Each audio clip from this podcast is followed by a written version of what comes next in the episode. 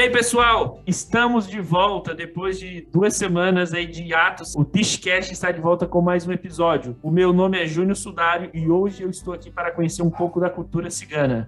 Oi, pessoal, eu sou a Rina e eu vou florescer a vida de vocês. Muito bom, muito bom. Eu sou a Amanda Heitman e a gente veio aqui conhecer um pouquinho mais sobre viver de cultura e aprender um pouquinho da flores de camélia. Oh, perfeito, pessoal. Ou então hoje a gente está tendo a oportunidade de gravar um episódio aqui bem diferente, gravando com uma pessoa que literalmente vive de cultura, o que é muito difícil nesse Brasil, ainda mais com a cultura cada vez é, mais escassa né, nesse país. Então a gente vai bater um papo hoje com a Rina, que é uma das idealizadoras do Flores de Carmélia. Ela vai falar um pouco do trabalho dela aqui, da cultura, do que ela acredita. Então vai ser um bate-papo bem interessante para você que está nos ouvindo, que quer viver da sua cultura, que quer viver da sua arte. Então esse episódio aqui é para você colocar a mão na massa e viver dessa forma. Então, bem-vindos a mais um episódio do Tishcast Podcast.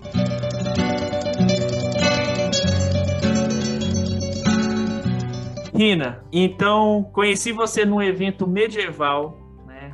Vi lá o seu trabalho com toda a sua equipe, fiquei deslumbrado, como já comentei com a minha esposa. Comecei a me comunicar com vocês no Instagram, pô, preciso saber mais né, dessa cultura, como como que eles começaram, né? Qual é o, o as ideologias dele resolvi te chamar para gravar e você aceitou, eu estou muito feliz. Então fala um pouco para nós, primeiramente, quem é a Rina, né? Quem é a Rina? Ai, meu Deus. Ok, eu, eu acho que eu sou uma pessoa que, desde o dia em que eu nasci, as flores são uma das coisas mais importantes para mim. Eu tenho um apego com flores e animais muito muito, muito, grande, muito. Pode ser uma lembrança da parte da minha família. Eu tenho assim uma mistura muito grande. Eu vou, vou chegar depois para contar para vocês um pouquinho da minha família, mas eu acho que a Rina é uma grande sonhadora. Eu acho que a Rina ela trabalha muito estuda muito e ela pensa mais nos outros do que nela mesma. Eu acho que essa é a Rina e eu acho que a Rina quer muito, muito poder entregar em cada doce que eu preparo ou em cada buquê que eu preparo, cada coroa, eu quero trazer um pouco dessa, desse frescor das flores na vida das pessoas, porque tanto os doces que a gente faz quanto as peças artesanais são todas com a temática floral. Pessoal, aqui até para colocar no contexto, né, para iniciar, a Rina, ela trabalha, como ela falou, né, com um, um, produtos envolvendo flores e também doces, né? Doces bem diferentes, né? Que eu tive a oportunidade de ver no evento, não são doces que você vai na padaria e vê. Então, ela vive disso, né? Ela vive desse tipo de arte.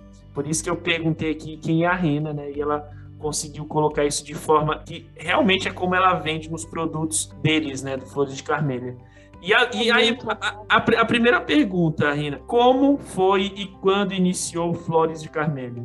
Nossa, ok. O Flores de Carmélia, ele iniciou o ano passado em um momento de grande desespero nosso. Desespero mesmo. Porque antes da Flores de Carmélia, eu já tinha a Cecirelli, há alguns anos atrás, que era só confeitaria, só doce. Só que eu não podia, eu não tinha aquele toque tinha alguma coisa que faltava. Eu tinha muitas coisas que eu gostava de fazer, mas eu não conseguia no Cecirelli. A Carmelian surgiu por causa de um animal nosso doente. Nós temos bastante animais em casa, todos eles são cuidados assim com extremo cuidado mesmo, muito carinho, muita atenção. E nós temos a Carmela. A Carmela é a, é a grande provocadora disso. Ela é uma cachorrinha que eu fiz o parto ela nasceu junto com o, o, irmãozinho dela na mesma bolsa e ele pegou todos os nutrientes dela. Caraca! Então ele é muito forte e ela é extremamente magra. Ela tem um problema no pâncreas, então assim, ela precisa de cuidado constante.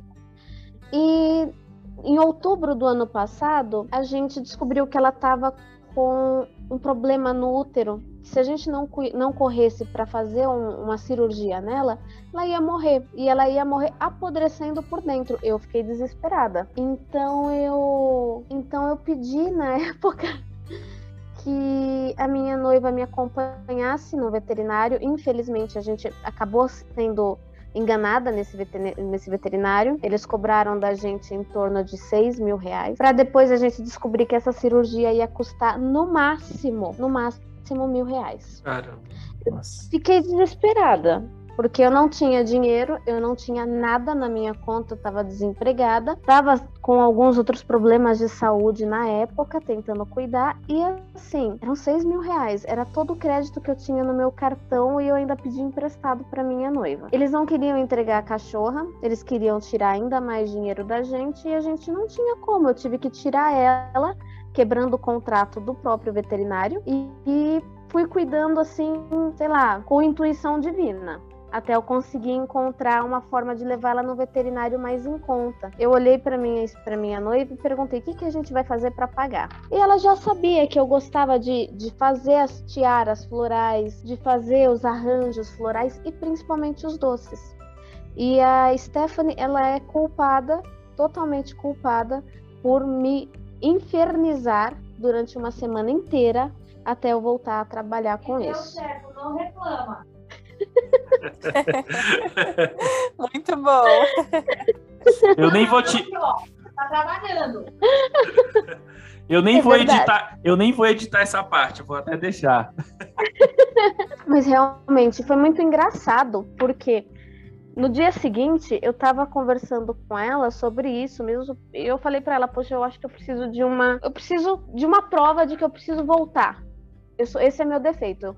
Eu tenho muita, muito receio de começar algo porque eu gosto de fazer tudo bem feito. Estamos andando, indo numa padaria, me cai um galho de árvore gigante na nossa frente. Eu olhei aquilo e a, e a Stephanie falou: é só você pegar a madeira e fazer. Eu olhei para ela e falei: não, vamos fazer o seguinte: vamos lá na padaria. Se a gente voltar e ninguém tiver recolhido, aí eu pego. Eu fui, demorei, demorei, tava lá o galho. Cheguei, fui com ela, a gente pegou os galhos, arrancou com todo cuidado. Eu trouxe um monte de galho e folha para casa. Lixei tudo e fui trançando eles e fui amarrando até fazer aquela coroa bem rústica, bem pesada. Nós vendemos, eu guardei uma, porque depois disso eu comecei a fazer, fazer, tive muita ajuda de pessoas na internet. A gente fez uma vaquinha, mas o que eu sempre frisei era que eu queria que as pessoas não não só doassem, eu queria dar algo em troca. Porque hoje em dia você vê na internet muita gente que usa doença, animais, usa assim de problemas que não existem muitas vezes para poder tirar dinheiro das pessoas honestas. Isso eu não acho justo. Aqui a gente tem um, uma coisa de ética, de justiça muito forte. E é uma coisa do cigano também. Eu não quero que você me dê o seu dinheiro só por dar. Eu preciso te dar algo em troca para ser justo. Isso você vai ver na comunidade libanesa, na comunidade cigana. A gente faz isso. O cigano de verdade, ele troca com você.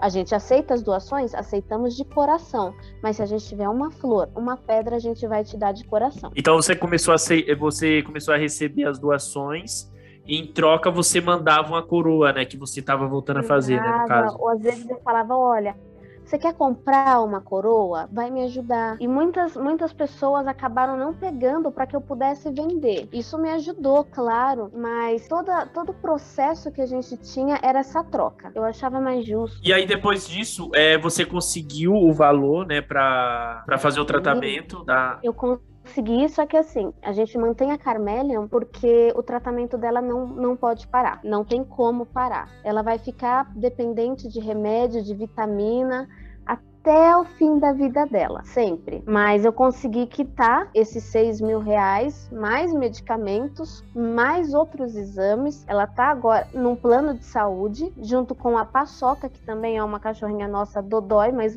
bem mais forte. E a gente consegue hoje manter a saúde dela estável. Ela precisa sempre de uma comida especial, uma ração um pouco mais especial. Então, tudo que a gente vem fazendo é para ela. E também, claro, quantos animais, pessoas não mandaram mensagem pra gente falando: olha, tem como ajudar? A gente já fez doação de rações, a gente tem um evento uma vez por mês, fora a pandemia, onde a gente já arrecadava rações, um evento de dança lá na Paulista onde a gente pede, olha, ao invés de você dar alguma coisa assim, dar dinheiro, traz pacotes de rações porque a gente ajuda ONGs. Então, os animais pra gente sempre tem uma prioridade. Então, é, então, Rina, assim, no caso, o Flores de Carmélia, hoje em dia, ele, primeiramente, ele iniciou, né, por causa do, da sua cachorrinha, e hoje em dia vocês mantêm ele por causa ainda dessa questão da, da, da, doença dela?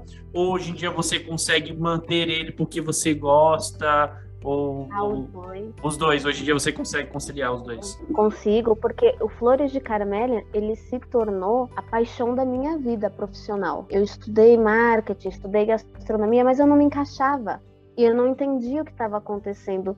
Hoje, eu falo para Stephanie, eu amo esse trabalho, e graças a esse amor que eu tenho, eu, eu, dificilmente tenho dificuldades com outros clientes, porque todo o nosso processo é feito com o cliente, para que ele se sinta abraçado, para que ele não tenha aquela ansiedade ruim de não ter o seu, o, seu, o seu material no dia que ele precisa, ou não sair do jeito que ele gosta. Acontece muito isso nas lojinhas de internet, da pessoa ir com uma expectativa e acabar falhando. Então a gente tem um apego assim que sinceramente, os animais me salvaram a encontrar a minha verdadeira motivação na parte do trabalho. Eu tô impressionada, achei lindo o objetivo. Ah, eu achei lindo demais, porque a Rina falou algo que é o que, quando a gente encontra algo que a gente realmente ama fazer, tudo se torna mais leve. Então, os nossos dias, mesmo que a gente fique horas e horas, às vezes até de madrugada, respondendo clientes,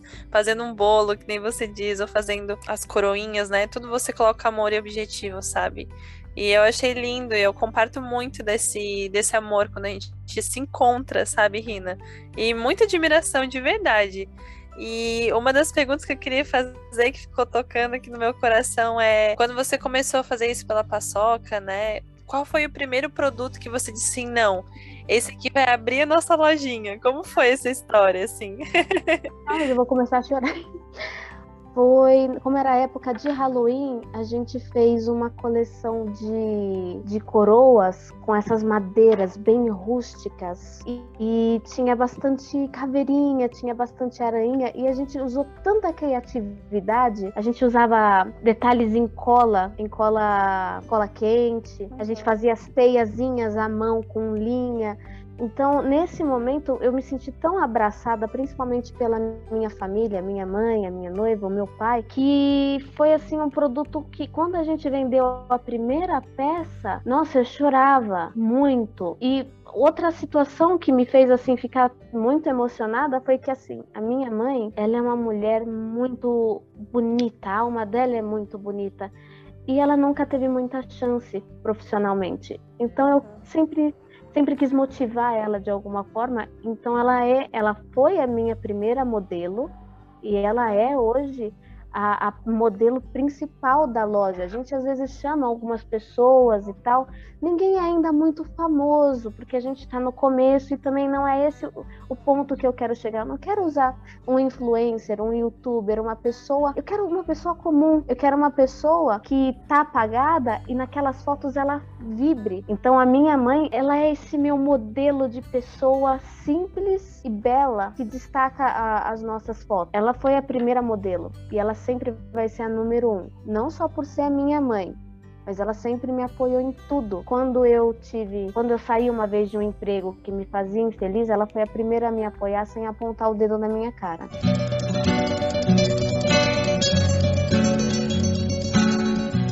Eu, eu vou chorar, sério mesmo, esse episódio aqui. Eu achei que. Ai, eu acho... quase. eu acho que minha... com certeza a Amanda já tá chorando conhecendo ela. Já tá... Ai. Mas é, por, é porque, assim, é, é uma história. Assim, meu, é. No, nos momentos que a gente vive hoje é, é bem difícil, né? Você se vê nessas situações, né? Às vezes com muitas pessoas de mau caráter, como você falou da questão da clínica veterinária, com situações às vezes que você literalmente olha para um lado, olha para o outro e não consegue resolver.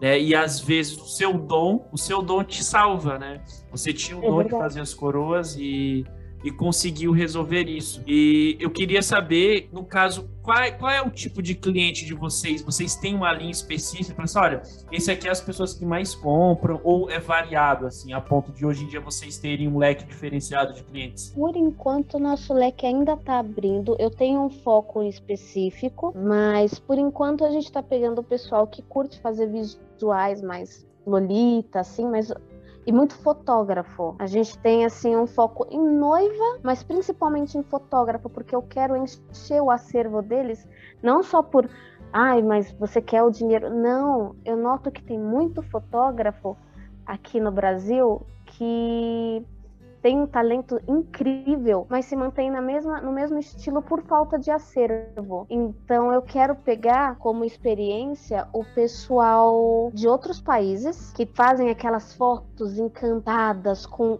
vestidos e coroas e asas, e aqui você não vê isso. É difícil. Agora tá crescendo um pouco essa moda. Tem, por exemplo, o pessoal que é ear maker, o pessoal que faz as orelhinhas.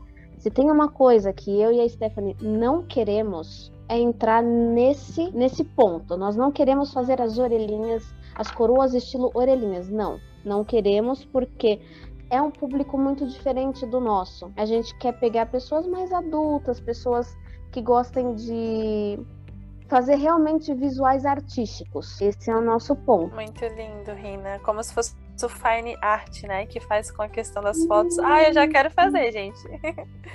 A gente está começando, olha, um spoiler para vocês. A gente ainda não lançou nem nada, mas a gente está começando a fazer agora chifres e asas.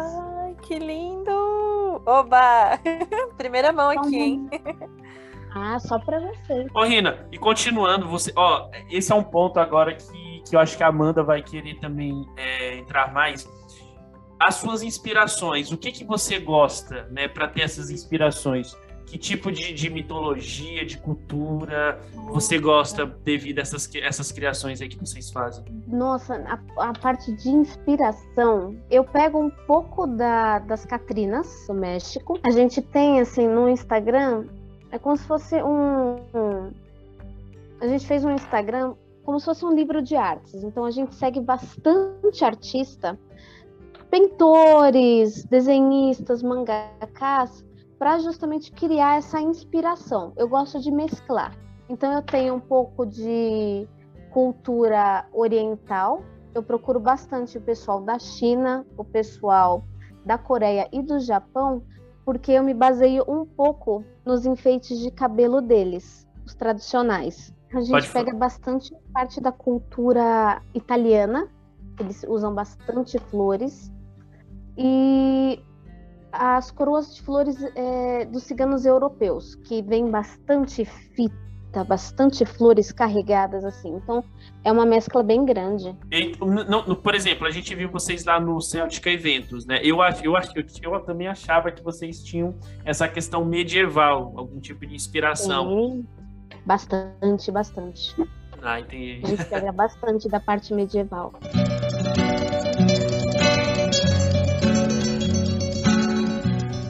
E essa questão aí da, da sua cultura, né? Me fala um pouco né, de onde vem a cultura da Rina. E outra coisa, outra coisa, até para o pessoal entender. O Flores de Carmélia é composto por quantas pessoas que, que ajudam você? Hum, na parte, na composição do Flores de Carmélia, ele é em eventos uma e em casa outra. Em casa somos em três, contando com eu, minha mãe e a Stephanie, porque a Stephanie ela faz a minha vistoria final. Ela revisa todos os enfeites antes da entrega, ela dá aquela geral mesmo para chegar a peça inteira. A minha mãe, ela faz o teste com as coroas, então a gente pega um dia para fazer as fotos com a minha mãe e ela usa a coroa o dia inteiro, mas ela usa para dançar, para pular, para ir no parque, porque se cair qualquer peça, eu já sei onde está o, o, defeito. Então, elas são os meus testes de qualidade. Caraca! Legal. Ah, não, não, eu não vendo nada sem testar, gente, nada. Porque se você monta ah, a coroa, né? Aí a pessoa chega lá na festa, põe na primeira dança. A gente faz na parte dos doces, sou eu e a Stephanie, geralmente. Agora, em evento, já cresceu um pouquinho. Em evento sou eu, a Stephanie, a minha mãe, o meu cunhado e um rapaz chamado Bruno, que vem do, do interior de São Paulo. Ele vai fazer uma parceria com a gente. Além de fazer com a gente os eventos, ele vai começar a nos ajudar a produzir stands muito mais legais, mais interativas. Então, Assim, vai ter stands nossa onde a gente vai ter. Ai, não posso contar que esse vai ser uma surpresa legal para vocês. Mas ele vai fazer assim uma cenografia para os stands muito legal, muito legal mesmo. E a questão dos vai... doces, você você fez curso? Como que como que foi? Porque eu, assim, vou te contar um segredo. A Amanda, ela ficou maluca no dia que viu os doces. Ela, ela ficava assim, não vou chegar perto da mesa, não vou chegar perto da mesa. Eu vou levar para vocês um dia, então. No próximo evento eu dou para vocês um doce meu. Vocês vão adorar. Olha aí, Mo, já vamos cobrar aí depois. Oba! Vou adorar, vou fazer com muito carinho, gente. Não. Doces. Eu sou formada em gastronomia e confeitaria profissional. Eu amo, eu amo muito estudar gastronomia. Aqui em casa eu tenho uma estande assim de quatro, quatro andarzinhos lotada de livro.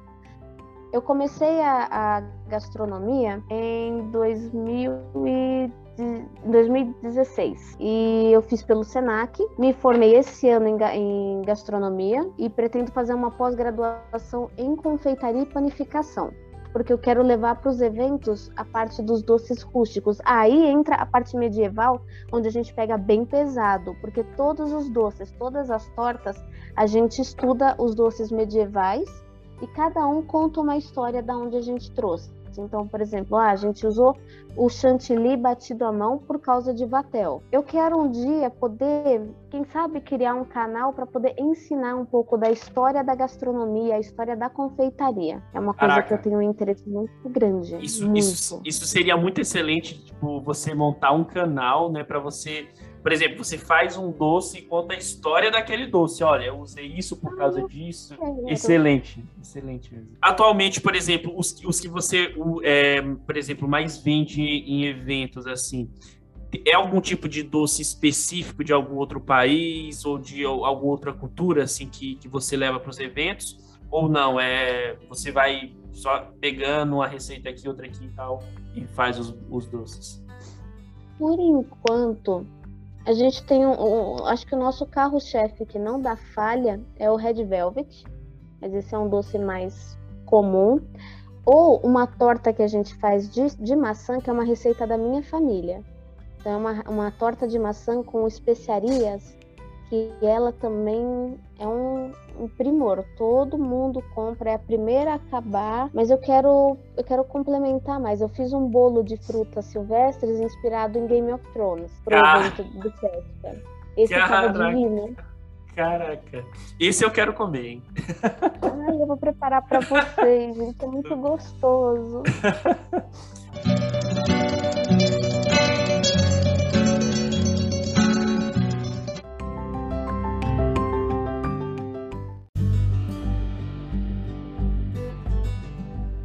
Bom, nós ouvimos agora aí um pouco da, da história de como iniciou Flores de Carmelha, da ideologia da Rina.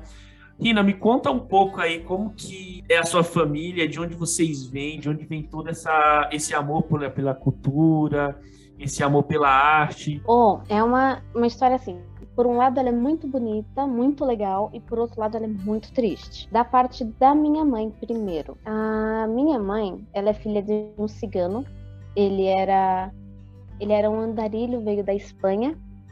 Tem uma mistura assim de Espanha com Portugal, da parte do meu avô. E a minha avó ela era índia. Índia assim de, de viver no meio do mato mesmo. E eles se apaixonaram, eles se casaram. E quando a minha avó teve a minha mãe, ela já tinha tido a Selma, que é minha tia, teve a minha mãe. Assim que a minha mãe nasceu, um, um mês mais ou menos, alguns meses depois, meu avô faleceu de câncer. Mesmo assim, ainda vinha alguns familiares. O povo cigano ele, ele, ele se ele se separa em alguns pontos da vida. E vira e mexe aparecia um cigano lá na casinha da minha avó, ajudava. Só que a minha avó faleceu com quando a minha mãe tinha sete anos. Então ela ficou órfã e passou por assim situações que ninguém, uma criança jamais deveria passar. Veio depois que passou por, por essas situações ruins, ela veio para São Paulo, onde a tia dela manteve ela presa a adolescência inteira. Ô, Rina, mas elas moravam onde antes? Ah, desculpa, elas moravam no interior de São Paulo, em Assis. Depois que a, a minha mãe ficou adolescente, ela acabou sendo expulsa de casa, porque a parte da minha, da minha família que morava aqui, elas era uma, uma parte assim muito. não entendia. E a minha mãe sempre teve esse espírito de querer conhecer, se aventurar, e não entendia o porquê. Minha mãe sempre trabalhou muito, muito. Desde criança, ela sempre trabalhou muito. Então, quando ela foi expulsa de casa, por ter simplesmente pintado a unha de vermelho, naquela época uma moça de família não podia pintar a unha de vermelho. É, era uma questão de, de devassa, né? Não podia. Era. Né? Sim, e eles, por exemplo, ela não ficou com a parte da família que era cigana. Ela ficou com uma parte da família que era índia e aí foi evangelizada, então foi uma situação muito difícil. Ela foi expulsa, começou a trabalhar aqui perto, na Liberdade, trabalho aqui, trabalho ali, passou o tempo. Conheceu meu pai. O meu pai já tinha uma raiz cigana muito forte e nenhum dos dois sabia, assim, tipo, que um era cigano. O meu avô, por parte de pai, era um cigano de circo. Ele morava no Líbano, é um cigano beduíno e ele tinha um, um talento inacreditável. E a gente tem foto, tem coisas para provar. O meu avô ele era o homem forte do circo. Caraca. Ele levantava carro. Ele levantava assim pessoas com uma mão. A gente guarda em casa fotos, registros e principalmente os ferros que ele usava para trabalhar. Não, ele pegava ferros, juro para você, eram assim, dessa grossura, e ele enrolava como se fosse uma corda. Meu pai guardou dois. Foi do último show que meu avô fez. Meu avô viajou o país inteiro. Minha avó quase ficou louca, né? Que a vida dele era, era viajar com os ciganos. Ele conheceu o Lampião, ele, ele fez show com um monte de gente. Era uma coisa incrível. E ele era muito querido na comunidade libanesa. Se vocês pesquisarem Nicolau, o rei da força, vocês acabam achando alguma coisa. E deixou essa coisa pro meu pai da cultura. E com o tempo, meu pai e minha mãe se casaram e desde pequenininha eles deixaram, a minha mãe sempre deixou muito forte. O que ela não conseguiu ter na infância, ela passou para nós. Então, os perfumes que a minha mãe faz, os banhos de flores eu aprendi com a minha mãe, a culinária cigana eu aprendi com a minha mãe e com o meu pai. Toda essa parte da cultura, a minha mãe resgatou lá do fundo do baú e recendeu com uma chama muito forte dentro da gente. Então as danças, hoje a minha mãe ela dá aulas de dança. Ela não, ela é uma cigana assim que ela teve brigas muito fortes com outras pessoas da comunidade cigana porque ela defende um casamento LGBT. Ela defende que uma cigana tem que estudar. Ela defende que uma cigana ela tem que ser livre, sim. Que o, o cigano ele não é uma religião, ele é um povo. Então, tem cigano evangélico, cigano espíritas, que é o nosso caso, ciganos católicos. E a minha mãe é um tipo de pessoa que, se ela vê um cigano fazendo uma coisa errada, ela vai brigar, porque ela não quer que manche.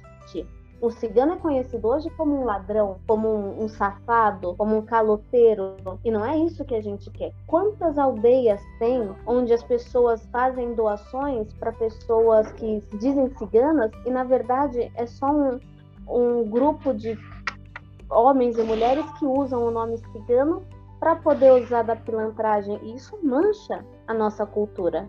Isso mancha muito. O cigano ele tem que trabalhar muito. Ele é um povo muito rico, porque antigamente a gente trabalhava com joias preciosas, com tachos, com comércio, é um povo muito comerciante. Então você vê por aí na Praça da Sé, no prazo, um cigano que quer ler a sua mão e ainda te tirar dinheiro, isso não é um cigano. Isso é um ladrão. Isso é uma pessoa que usa o nosso nome, usa a nossa cultura em benefício próprio e ainda para fazer maldade. Então, a minha mãe é um tipo de pessoa que eu e ela, a gente fica muito quando tem alguma festa, que a gente vê alguma coisa errada, quando tem a gente tem uma associação de ciganos, então é assim muito bonito, mas também muito difícil. Cara, e, olha, Rina, hoje mesmo é, eu estava conversando com algumas pessoas e a gente estava falando sobre essa questão da, dos ciganos que vivem nas grandes cidades, tentando fazer aqueles, ah, cadê sua mão tal. E eu até comentei, eu disse, meu, tenho certeza que isso não é cigano, eu acredito que tem algo mais rico, uma cultura mais rica por trás disso. Né? Olha, e... Pode, pode finalizar. Não, pode continuar. Só vou perguntar, você quer perguntar alguma coisa? Eu não sei se é porque às vezes eu tenho medo de tá, a pessoa tá com a internet ruim, tá falando, eu não tô ouvindo. Não, eu tô escutando a história. Sim, ah, sim. Tá. tá bom. Eu ia comentar com vocês que assim, a leitura da mão, a leitura do tarô, ela tem um significado e uma história também por trás disso. Nós acreditamos que isso é um dom. Em casa, lemos. A única pessoa da família que lê a mão ou o tarô sou eu. Só que eu nunca fiz nenhum curso. Se você vê por aí uma pessoa que te cobra 300 reais para ler a mão, ela está mentindo. Porque isso é um dom. Isso se for cobrado, é uma coisa muito simbólica. A gente cobra de uma pessoa que não tem nada, uma moedinha que seja de 10 centavos. De uma pessoa que tem mais condições, o máximo que a gente cobra seria 80 reais, porque nós compramos velas, nós compramos frutas, nós fazemos as nossas oferendas para os nossos antepassados. Mas abrir cartas através de um livrinho, de um cursinho de internet, ler tarô, ler as mãos é um significado muito forte, onde as pessoas usam disso de um jeito muito errado. Eu não saio por aí divulgando o que eu faço ou o que eu não faço, eu não saio por aí, por exemplo, não tenho na Carmélia, ou nos momentos em que eu precisei, eu não saí aí por aí vendendo o meu dom. Não. Isso eu uso para outro propósito, quando eu quero passar uma mensagem para alguém, quando eu quero acalmar o coração de uma pessoa com um conselho através das leituras que eu faço. Um cigano, quando ele era o cigano da era medieval, o que, que ele fazia? Ele trabalhava vendendo seus tachos e suas joias. As mulheres, elas dançavam e através da dança, elas aí sim as pessoas davam suas moedas, mas não era uma coisa assim, aí eu vou te roubar. Ela fazia suas leituras para as mulheres de, de família para poder sustentar realmente. É, eles viviam de acampamento eles aceitavam as suas doações, em troca disso eles faziam a leitura. Não é assim hoje em dia. Hoje em dia você tem outras formas de conseguir dinheiro sem precisar usar isso. Então a gente é um pouco contra assim a esses ciganos que tem por aí que se dizem ciganos e cobram 300 reais em uma leitura de carta, onde eles cobram. Então você está lá comprando seus tecidos na 25 de março, a pessoa vai te força a ler uma mão. Isso não é assim, não é assim que funciona. Então a gente é um tipo de cigano até chato, né? O pessoal fala. Bom, cara, é sério, é, é muito legal ouvir isso, porque quebra muitos preconceitos que nós temos, sabe? A pessoa que não conhece. Porque eu mesmo, eu só conhecia a questão dos ciganos, esses ciganos da rua, sabe? Que fica na frente da estação, e o pessoal associa muito o cigano com essa questão da, da malandragem, né? da pessoa que sempre quer se dar bem em cima da, da, da, de outra. E você falando isso, puxando as suas raízes, abre muito a mente da gente, sabe? Em questão a respeito à cultura das pessoas. Isso é muito, muito legal. E você falando aí de tarô, essa semana mesmo a Amanda ela fez lives, né, com algumas mulheres que leem tarô, e acho que elas também seguem essa mesma questão sua, né, do do respeito, de levar a sério essa questão. Não é algo que é, falar por falar, né? Sabe? Dizer, ah, eu sei, vou cobrar aqui o X valor. Tem toda essa questão do respeito. E eu acho isso muito interessante, porque isso quebra preconceito, sabe? Quando a gente vai buscar e conhecer. Eu não sei se as pessoas que conhecem você já tentaram entender né, a sua cultura, por que, você às vezes age assim ou de outra forma, mas e você me falando abriu muito minha mente hoje, sério mesmo. Não sei se a Amanda quer comentar algo referente do que ela achou, mas pelo menos para mim eu saio daqui desse episódio com uma visão bem mais ampla, sabe, dessa cultura. A Amanda já tinha me falado um pouco, né, porque como ela está nesse meio medieval e é muito ligado, né, a questão medieval com o meio cigano, ela me comentou um pouco, mas ouvindo de você isso é muito interessante mesmo. A moça quer comentar algo? Sim, algo que me encantou que a Rina falou, meu pai, né, a gente conversou mais ou menos uns dois anos atrás, e ele tinha uma referência sobre povo cigano, e a gente conversando, ele compartilhou comigo. Ele, exatamente sobre isso que a Rina falou, que o povo cigano nada mais é que são muitos povos antigos que muitos não conhecem a cultura.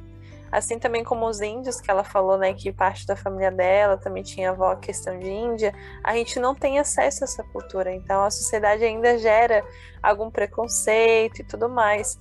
Mas eu gostei de algo que ela falou, que por ser de, denominar um povo, vocês podem sim, né, ser ciganos hoje em dia normalmente, né, é, serem amáveis, cultuar, ter outras religiões, mas continuarem sendo essa essência de ciganos e viver entre a gente. Isso é muito lindo, eu acho muito, muito lindo. Tanto que, quando eu fazia os eventos medievais, eu sempre prezava por ter um grupo cigano no evento, porque era eles que traziam alegria para o evento, sabe?